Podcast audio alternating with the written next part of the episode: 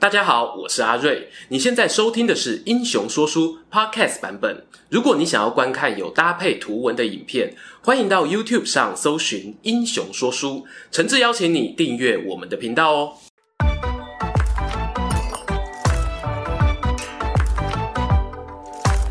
Hello，英雄说书的观众朋友，你们好，我是说书人阿瑞，替大家带来精彩的英雄故事。一直啊，有很多人在敲碗哦，说他想要听一些三国后期的英雄人物。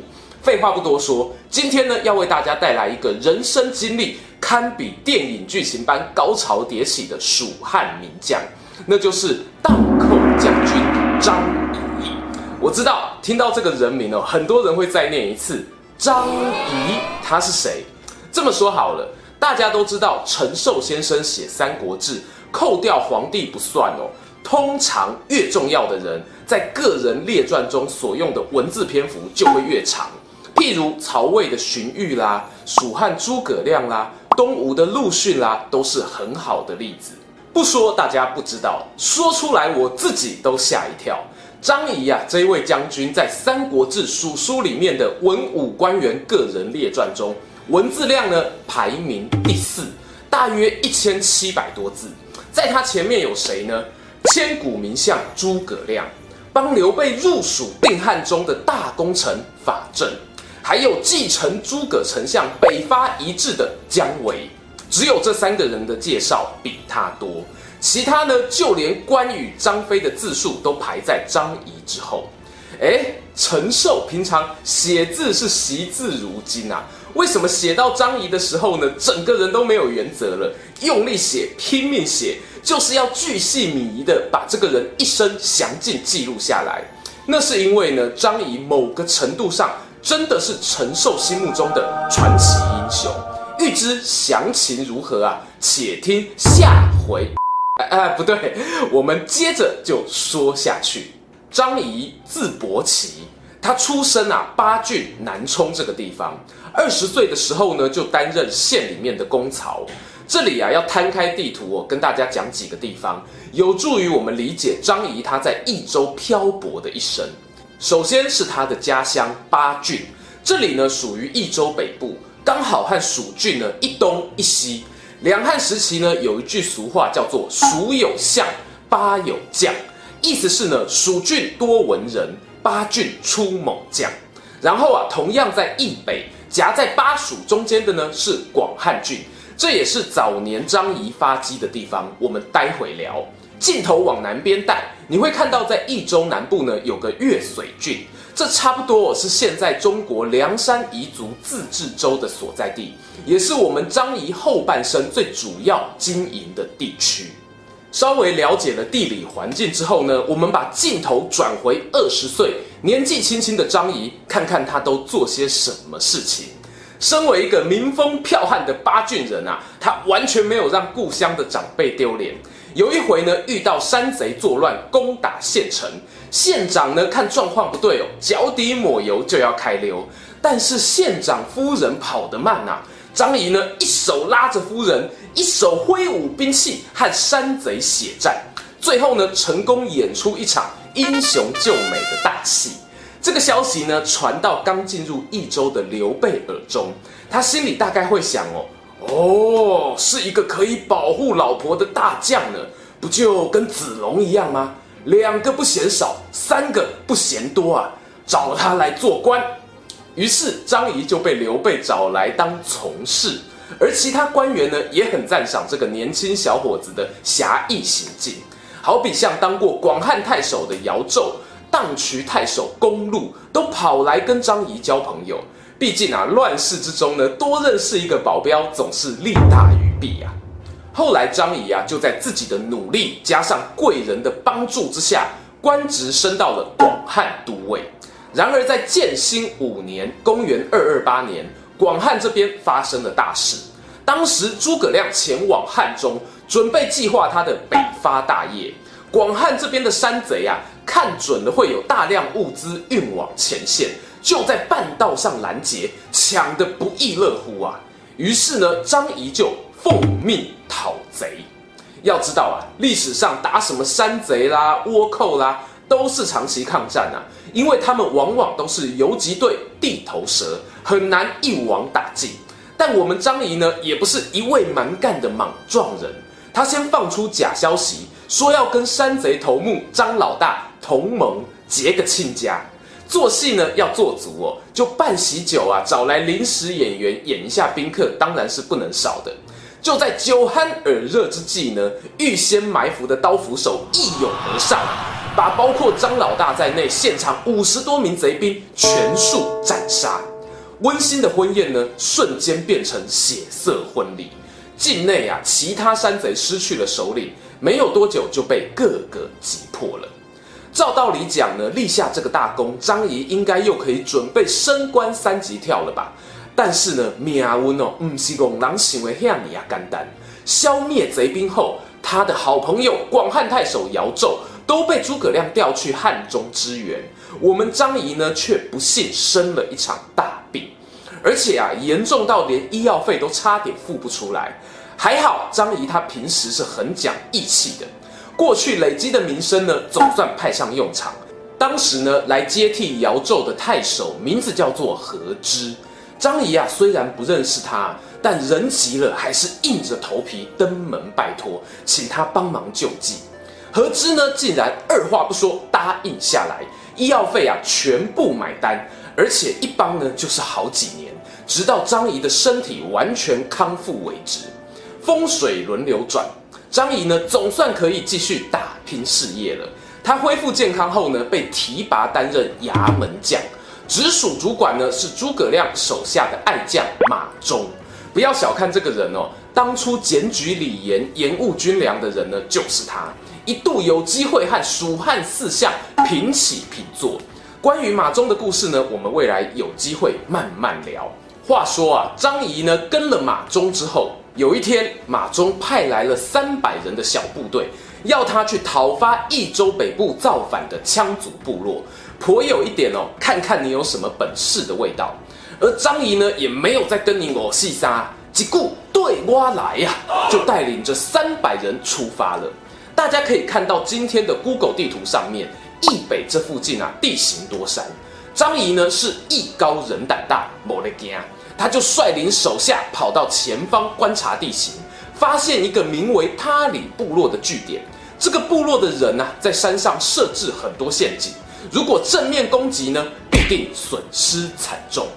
于是呢，张仪决定派出翻译传话给他里部落的老大说：“顺我者生，逆我者亡。”没有啦，这样讲哦，太嚣张了。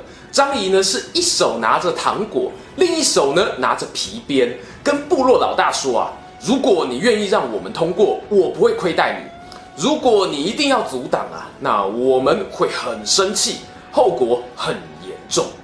坦白说啦，我很怀疑呢，张仪这个人哦，是不是没事就扶老太太过马路，积了很多阴德？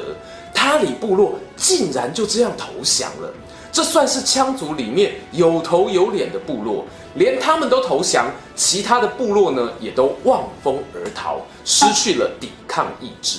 张仪这一次对抗羌族的手段表现呢是恩威并施，深获蜀汉朝廷的肯定，就决定把他升官。诶，是啦，是升官没错，但是呢是调动到偏远的越水郡当太守。这个郡有多边缘呢？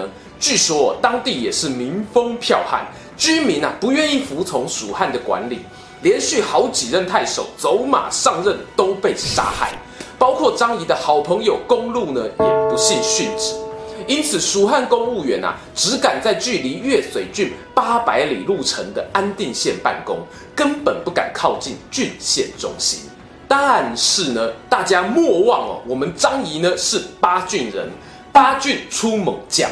他一到越水郡呢，看到当地人啊充满叛逆、不服从的眼神，内心的武勇开关就被启动了。来来来，你来你来，你今嘛是在大声啥了？张仪呢挑了其中一个最大的部落卓玛部落的领袖魏郎开刀，一举成擒哦。但厉害呢就厉害在这里了。张仪抓到人之后，好言相劝，答应他呢会让部落里的三千多户居民啊平安的住在原地，还上表朝廷封魏郎为义侯，派他回去招安其他人。其他的部落啊，看到连熊大尾的卓玛族都投降了，态度也纷纷软化。有没有发现，这很像是诸葛亮平定蛮王孟获的手法？攻心为上，授权自治。当然啦，有那种好说话的部落呢，也会有拍到顶的人。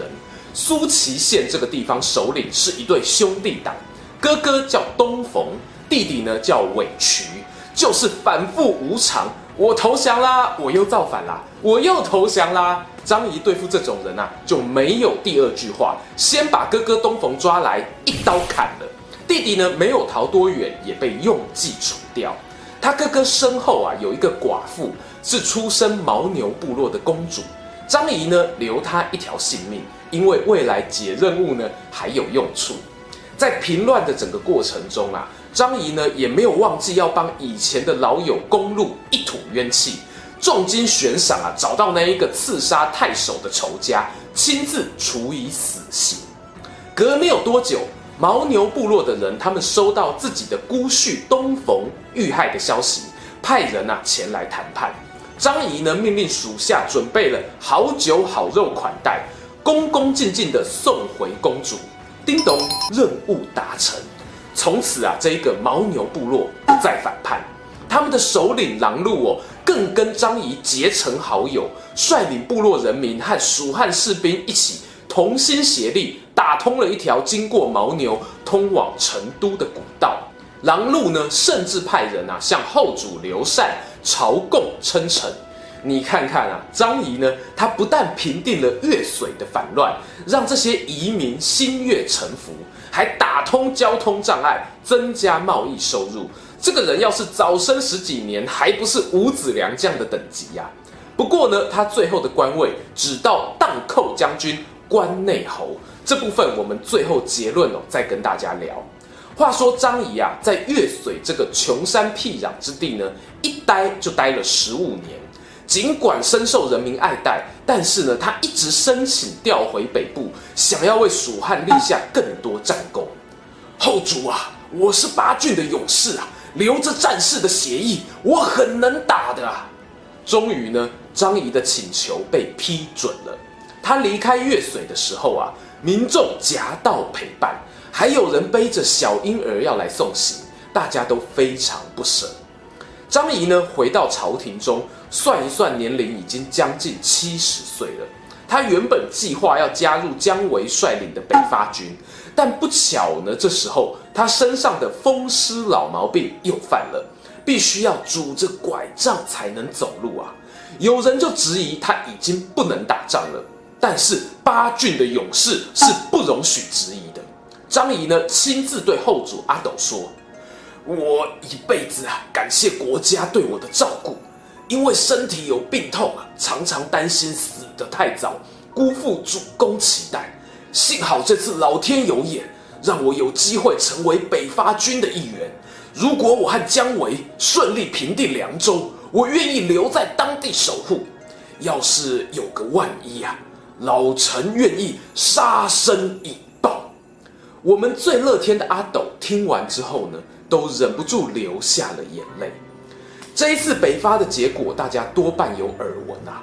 姜维呢，并没有打下凉州，而张仪这个八郡好男儿，竟然也遵守他的承诺，杀身以报。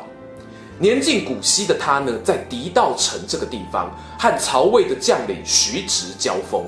张仪呢，战死沙场，他带走的敌军人数啊，超过一倍。抢下狄道呢，也让蜀汉奠定了隔年瑶溪会战大胜的基础。张仪啊，他就像是一颗预知自己即将死亡的行星，在终点绽放出最后的光芒，照亮了姜维北伐的道路。终于又到了我们的结论时间。前面有提到张仪这个人呢，为何列传里面的战功丰富，可是官运并不亨通呢？主要我认为有三个可能哦。第一点是他的出身确实是寒门，这在起步上啊就要比别人多花一点时间。第二点是张仪他后来升官后跟到的主管呢是马忠，这个马忠呢，其实是属于比较洁身自爱的人啊。换句话讲，不太跟人家结党结派。诸葛亮死后呢，马忠基本上逃过了接班人的风暴，但相对的，在他手下工作要平步青云的机会呢就少了。最后一点呢，张仪自己的运气也真的不好，几次有升官的机会，刚巧都遇上生病，错失了立功良机。这次影片中呢，我比较没有特别强调的是张仪在智谋上的表现。其实呢，他在《三国志》里面有三次精准预言的记录，分别是预言了蜀汉大将军费祎可能被人行刺，东吴太傅诸葛恪呢会被政敌斗垮，以及支族部落的叛变。然而呢，张仪在蜀汉里的定位毕竟不是军师啊，而是当做武将或者地方官来使用，因此我很遗憾呢，就没有办法看到他更多在观察局势上的表现了。《三国志》作者陈寿呢，他是有亲眼见过张仪的人。他形容哦，这个人样貌平凡，但是智谋过人，胆气让人印象深刻。更重要的是，忠义气节呢，让主公信赖。或许就是这样的强烈个人特质，才让惜字如金的陈寿愿意大篇幅报道记载这一位荡寇将军的故事。你站在作者的立场啊，也不难想象。关羽、张飞、赵云这些人，其实都是上古神兽的等级呀、啊。张仪这样的角色呢，才是当代传奇。你要说蜀汉后期有没有第二个赵云呢？我说当然有，只是那个人不是天水麒麟而姜维，而是八郡男子汉张。大家喜欢今天的故事吗？在影片的最后呢，阿瑞我有准备一个小礼物，我要送给我们扇子团会员。这是我前阵子参加 YouTube 创作者年终大会交换礼物所得到的奖品。哎，近一点，大家看一下，看到这个图呢，应该认出来了，是我们英雄说书频道之友维腾他们所推出的最新商品。